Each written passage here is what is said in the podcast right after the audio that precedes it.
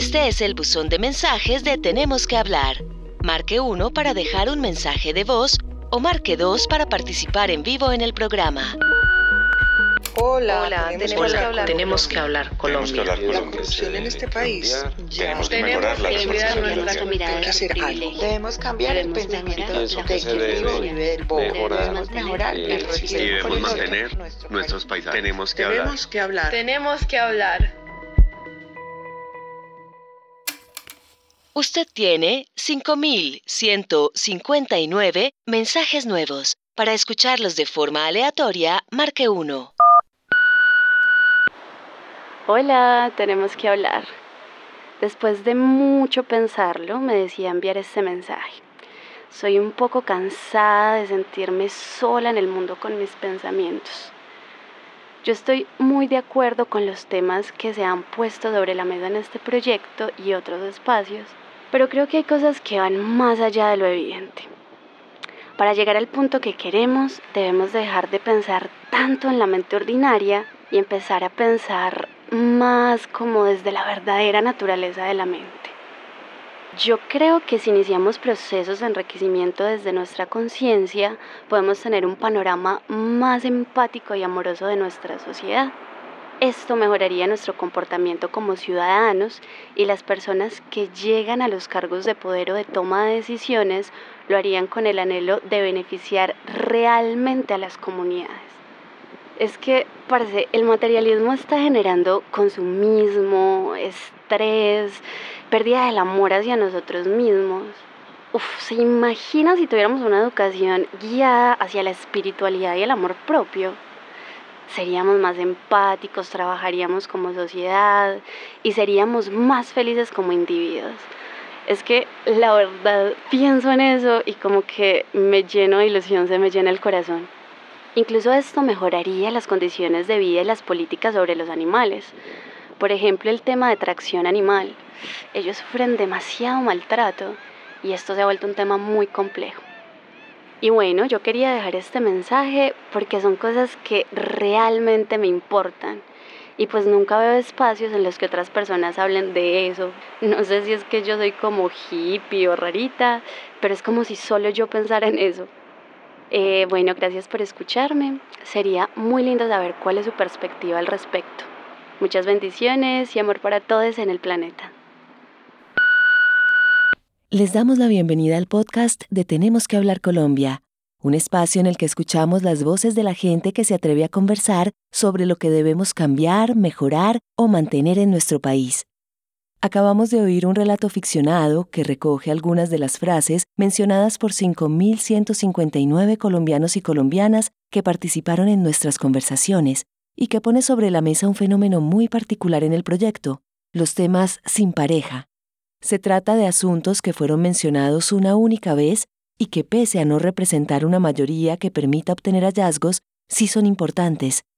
De hecho, nos lleva a pensar en cómo gestionar los temas de conversación cuando aparentemente nadie comparte nuestro interés o preocupación. Les anticipamos que siempre, siempre hay alguien dispuesto a hablar con nosotros y otras personas que coinciden con lo que pensamos. Por eso hoy vamos a hablar de un concepto muy curioso e interesante, la legítima rareza. Y para eso vamos a conversar con Juan José Suárez. Él es pedagogo, magíster en educación y director de la Universidad de Exi en Medellín. Además, desarrolla su legítima rareza. Hola Juan José, tenemos que hablar. Hola, un saludo para ti, para quienes escuchan. Muchas gracias por conversar con nosotros porque sabemos que has tenido una relación muy cercana con el entendimiento de la rareza, no solo desde la academia y el contexto educativo, sino en la vida también. Cuéntanos de qué se trata esto de la legítima rareza, un concepto que, según entendemos, se difundió gracias a René Char. Esa línea de René Char, el, el, poeta francés, es preciosa porque está compuesta así, dice, desarrollad vuestra legítima rareza. Y esa imagen es muy poderosa, muy, muy poderosa, porque lo que acontece detrás de desarrollar la legítima rareza es que la idea de normalidad no existe y que eso es lo que nos hace comunes. ¿Sí? La idea de que algo es normal se desvanece en la singularidad y en el encuentro con el otro. Bueno, y eso es lo que tenemos en común. A mí me gusta siempre analizarlo así, desarrollad, quiere decir que está en potencia, que se puede quedar apagada, chiquita, en una esquina, o puede alcanzar unas dimensiones enormes. Y cuando dice vuestra es que es de uno, le pertenece a uno, está ahí con uno. Luego dice legítima. Quiere decir que está bien, que ocupa un lugar, que nadie nos puede decir que está mal, que es mi derecho ser raro, que tengo derecho a ser raro. Y luego pues termina con rareza, que es lo que complementa todo esto. Entonces, esa línea de Renchar es preciosa porque nos está diciendo, ¿sabes qué? Dale, hazlo. Así eres tú, está bien. Y entre más lo hagas, más chévere va a ser tu vida. Muy interesante esto que nos dices y seguro algunas personas se estarán preguntando por qué hablamos de este concepto cuando pensamos en las conversaciones sobre el país. Es decir, ¿qué tienen que ver mis rarezas con lo que debemos cambiar, mejorar o mantener en Colombia? Fíjate que junto con mi esposa compramos un pedacito de tierra, un pedacito chiquito de tierra en una vereda que se llama Cañaveral, de un corregimiento que se llama El Salto, de un municipio que se llama Gómez Plata, aquí en Antioquia. Y te estaba escuchando decir esto y yo pensaba, sí hay que aplicar la Constitución, es lo que dice el informe. Y yo pienso, ¿y cómo se aplica la Constitución en la vereda Cañaveral del corregimiento El Salto del municipio de Gómez Plata, donde no hay agua potable, donde no hay internet, donde la escuela queda lejísimos? Sí. ¿Cómo se cumple la Constitución ahí? Ah, no, sí, es que hay que hacer cumplir la Constitución. Pero cuando lo decimos así como tan general, no sabemos cuál es la particularidad. Alguien podrá decir, no, yo necesito una carretera porque yo produzco plátanos y necesito sacar plátanos. ¿Qué es lo que tenemos que cambiar en este país? Que no tenemos carreteras para yo sacar mis plátanos. ¿Cómo hacemos para cumplir la Constitución? Lo que yo creo que es que habría que hacer es atar esos grandes, esas cosas gruesas al territorio, para que nos demos cuenta que es que no son rarezas, o que sí son, y estamos aquí todos juntos en, este asunto. Y que mi particularidad de cómo creo yo que hay que acabar la corrupción, pues aporta a esta discusión. Porque hay que abrazar esa legítima rareza. Como hay que abrazar esta rareza de país que tenemos, hay que abrazarlo. Es decir, bueno, ¿cómo es que carajo somos esto que somos? Incluso ahora que mencionas todas esas particularidades que se pueden presentar y que son necesarias para comprender el país, es importante decir que esto ocurrió en Tenemos que hablar Colombia, esas ideas que podríamos llamar sin pareja, porque solo las presentó una persona, también hicieron parte de las conversaciones. Y le preguntamos a Santiago Silva, gerente del proyecto, sobre cómo se entendió este fenómeno desde la metodología que se aplicó. Esto fue lo que nos dijo. Esto tiene varias explicaciones. Insisto, la más probable es simplemente que en la conversación se terminó premiando otro tipo de cosas, se terminó como conversando de asuntos que podían ser, por ejemplo, menos polémicos o asuntos que podían plantear perspectivas amplias en términos de los lugares de encuentro para los conversadores. Pero claramente nos señala también como la necesidad y la posibilidad de poner énfasis sobre esas preocupaciones. Tiene que ver con las cosas de las que sí se habló, pero se habló poco, o las cosas tan la palabra es extraña, pero no, no, es, no es despectiva, es extraño en que es poco frecuente. Y en ese sentido, pues no, no son fácilmente como mostrables. Es difícil sumar 20 cosas extrañas y presentarlas. Es más fácil sumar 20 cosas que se parecen entre sí. Y hay de todo. Quizás lo más común en términos de las intervenciones extrañas o de las, digamos, de las que no tienen pareja, tengan que ver con asuntos muy territoriales, con personas que hablaron de cosas que se acercaban muchísimo a su realidad específica a preocupaciones por la, digamos, la violencia que pasaba en su barrio o las dificultades con temas de, eh, no sé, de, la convivencia en su entorno o las dificultades económicas que podía estar sufriendo un familiar. Ese tipo de, de dificultades que, digamos, están mucho más cercanas a la especificidad de la experiencia vital de un participante, era más difícil lograrla asociar con cosas, de nuevo, un poco más grandes como se terminaba haciendo en el caso de Tenemos que hablar. Y por otro lado, algunos asuntos que uno podría asumir que eran temáticamente de nicho. Ese tipo de cosas demasiado específicas se volvían difíciles de agregar y de juntar con otros asuntos. Ahora, y ha sido un poco el reto con el que nos hemos encontrado y tenemos que hablar, es cómo mantenernos bajo esa perspectiva de ver lo grande, lo que se repite, y sin embargo, pues no traicionar esas preocupaciones que fueron más independientes, que fueron más solitarias en términos de las intervenciones de los participantes. Juan José, esto que nos decía Santiago Silva tiene que ver mucho con lo que veníamos hablando y quisiera entonces compartirte algunas de esas ideas de lo que se quería cambiar, mejorar o mantener que pueden sonar extrañas o curiosas y que no aparecen de manera explícita en los hallazgos y mandatos. Estas son algunas. Dominio de la Iglesia. Eliminar fronteras. Inteligencia emocional y necesidad de despertar la conciencia. Cargos en las cuentas bancarias a las personas de recursos bajos lenguaje hablado, escrito y todo lo que implica, chip que nos hace pensar que todo lo que viene de afuera es mejor, e incluso alguien mencionó plantas acuáticas. Cuéntanos cómo se puede leer esto que aquí estamos llamando temas sin pareja o rarezas. Sabes que me parece peculiar que aparece varias veces la idea de la identidad nacional, de la reconstrucción de una identidad nacional, eh, quiénes somos, de dónde venimos, para dónde vamos, y aparece varias veces ahí. Y me parece, pues obvio que no aparece como dentro de los grandes temas, pero en últimas tiene que ver con todo esto, ¿sí? Tiene que ver con las preguntas que nos estamos haciendo por el lugar que ocupamos en nuestra sociedad y que el lugar que ocupa nuestra sociedad también en nuestros corazones. Entonces, es como reconocer que eso también tiene un lugar y que eso tiene una biografía y que eso tiene una historia detrás y que eso tiene unas complejidades detrás. ¿Y qué tal si lo que está detrás no es eso? ¿Y qué tal si lo de las plantas acuáticas lo que está detrás de eso no es una planta acuática, además porque me la imagino moviéndose llena de musgo, pues de babita. Pues no está, detrás de eso no está la planta acuática, sino que hay otra cosa que yo, por decir que es tonto o raro, o que no tiene tocayo y que pues, es, es, tan raro que lo voy a eliminar, que es lo que uno hace de las bases de datos, esto es estadísticamente insignificante, te vas. Y que esto me parece tan bonito que lo hagan, que dijeron, esto es estadísticamente insignificante, pues entonces se queda para poder poner esa voz, ¿sí? A propósito de esos temas particulares de los que no hablamos con tanta frecuencia o que parecen ser raros, salimos a preguntarles a colombianos y colombianas qué temas son importantes para ellos con relación al país, pero de los que no se habla tanto. Escuchemos sus opiniones.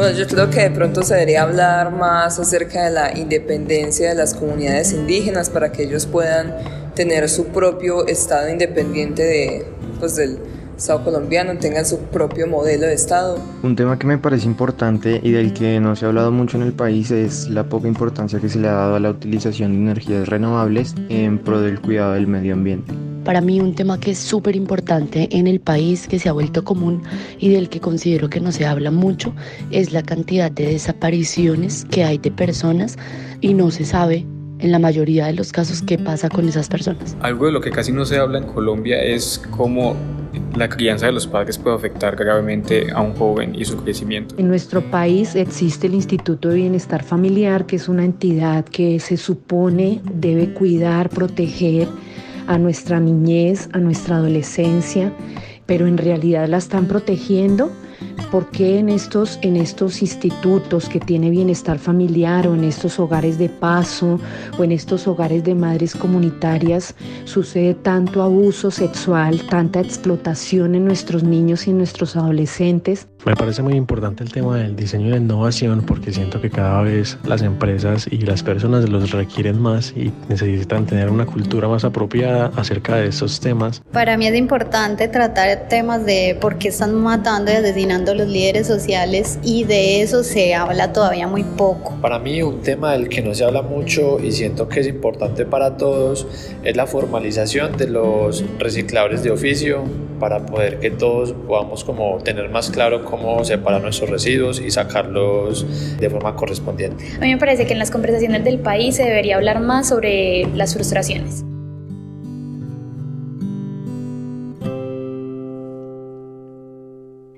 Juan José, acabamos de escuchar una gran diversidad de ideas sobre lo que les parece importante a distintas personas y vemos que son muy variadas las respuestas. Aquí entonces me surge la pregunta de si será que todos vivimos esa rareza desde nuestras distintas perspectivas del mundo. Sí, esa es, esa es la posición que yo creo frente a la normalidad. Ahí hay un asunto muy colonial frente a lo que se debe ser, ¿cierto? Un tipo de belleza, un tipo de cuerpo, pero además machista, un tipo de hombre, un tipo de mujer, una forma de habitar el mundo, y esa es la que está normalizada. Y todo lo que no está dentro de eso no, no cabe, ¿cierto? Lo que hay, creo yo, es que nos cuesta montones, como no abrazamos nuestra rareza, como nos da pena, nos da miedo, no, desde muy pequeño nos enseñan a enclosetar nuestra rareza para poder compaginar, para poder caber en el mundo, nos cuesta reconocerla y reconocerla en el otro y aceptarla en el otro y dejar que la del otro fluya. Entonces siempre digo, sí, tienes, en eso que dices tienes toda la razón, es que todos somos muy raros, pero nuestra rareza puede ser muy parecida. En el marco de este país, nuestra rareza es muy parecida. Bueno, ya hemos mencionado que todos tenemos una rareza que debemos desarrollar, pero al mismo tiempo estamos inmersos en un contexto que parece no aceptarla. ¿De dónde viene esa idea de que debemos ser normales? La escuela se ha encargado de excluir a, las personas que no se comportan según una normalidad determinada. Se intentó hacer una escuela para los raros y luego nos dimos cuenta que había que meterlos donde los normales. Y luego nos dimos cuenta, ojalá nos estemos dando cuenta que es que no hay normales, que es la escuela la que se tiene que adaptar a las diferentes formas de aprendizaje, igual como el Estado se tendría que adaptar a las diferentes formas de ciudadanía. Y no hemos podido, no podemos con los indígenas, no podemos con las negritudes, no podemos con la comunidad LGTBIQ no podemos con ellos, no podemos con los estudiantes, no podemos con los profesores, no podemos porque no soportamos la rareza de esas ciudadanías. Pero eh, lo que está ahí en el fondo es la misma sensación, creo yo, que todos tenemos en este país de abandono. La escuela nos abandonó, la iglesia nos abandonó, el Estado nos abandonó. Y estamos ahí, al garete. Pero entonces, ¿cómo unimos estos pedacitos para no estar al garete, como dices tú? ¿Qué le exigimos al Estado? ¿Qué le exigimos a la Iglesia? ¿Qué le exigimos a la escuela para que nos unan? Creo que ahí nosotros en la escuela tenemos una gran responsabilidad, porque celebramos es la normalidad y aplacamos todo lo demás, aplacamos la alegría y aplacamos la tristeza. Intentamos dominar las emociones, creyendo que eso es inteligencia emocional. No, no, eso no es inteligencia emocional, eso es todo lo contrario a la inteligencia emocional. Estas personas tienen que tener una voz. Eh, está bien, pero decilo. Yo aquí te estamos escuchando. Y la metodología de, de Tenemos que hablar Colombia, pues permite eso. Si la metodología se concentra es en la confianza del que habla y del que escucha, pues dale, dime lo que estás pensando. Así me parezca muy raro. Dime lo que estás pensando. Y reconocer esa voz del otro es, es tremendamente valioso. Por eso es que tenemos que aprender a escucharnos. Aprender a escucharnos no es sentémonos y nos escuchamos. No es para qué te estoy escuchando. Yo porque tengo que permitir que mi comodidad se vea alterada por la incomodidad que tú me produces. Empecemos por ahí, porque escuchar al otro, al que no quiero escuchar, es, es un trabajo y tiene que ser un aprendizaje. Hay yo creo que muchas de las iniciativas estatales, y no, voy a entrar en detalle porque pues son muchas las iniciativas estatales, pero muchas de las iniciativas estatales comienzan por donde no es. Construyen los procesos de arriba hacia abajo. Y eso nunca opera. Eso cuando va a llegar a mutatá. Eso no llega a mutatá. ¿Cómo se construyen esos procesos de escucha? Se hace desde abajo hacia arriba. ¿Cómo logramos poner eso en las agendas? Con formación ciudadana. ¿Cómo lo hacemos desde abajo hacia arriba? Eso es una rareza absoluta porque decir frente a un modelo económico que privilegia la individualidad. Pero ¿cómo somos capaces de construir voces colectivas que sean capaces de intervenir en agendas públicas?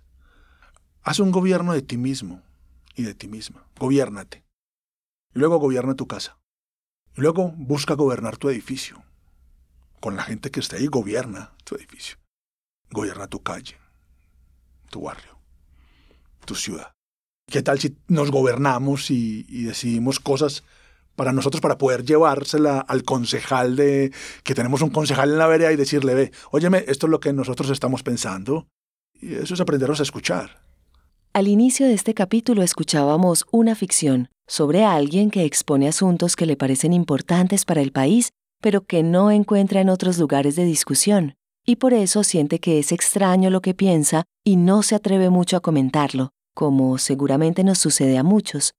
¿Cómo podríamos, Juan José, no solo desarrollar nuestra rareza, sino que ésta sea legitimada y tenida en cuenta en espacios de conversación que en ocasiones son muy guiados y enmarcan el diálogo en lo que consideramos normal?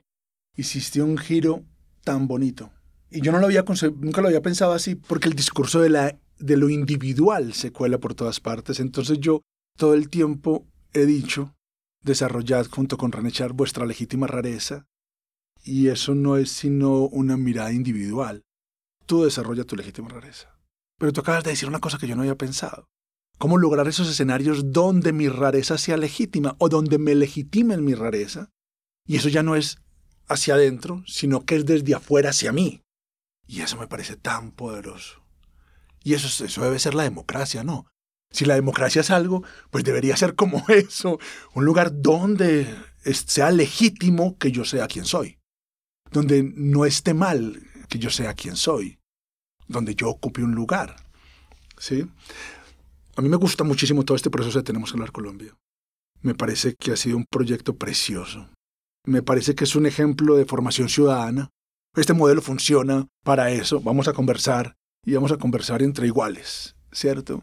Y vamos a conversar además entre iguales que no pensamos igual, que no actuamos igual, bajo un principio fundamental y es el respeto. Y el respeto es el reconocimiento del otro como igual, sea quien sea.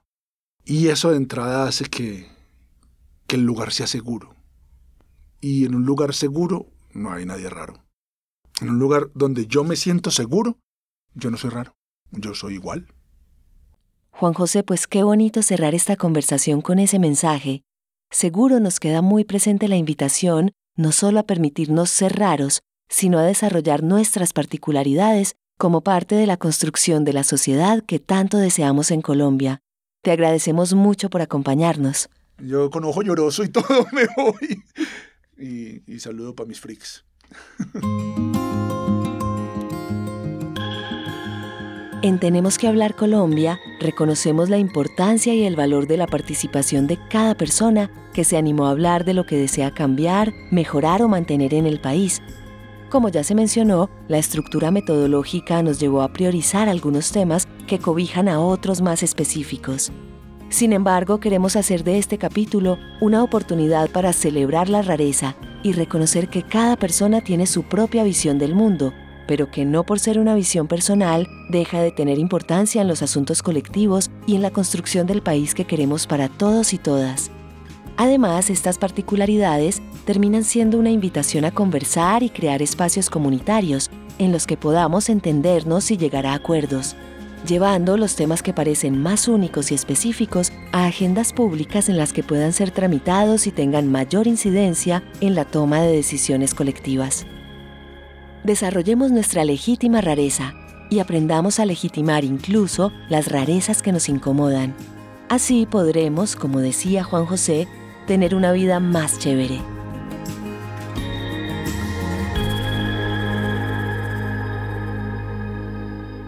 Muchas gracias por hablar con nosotros.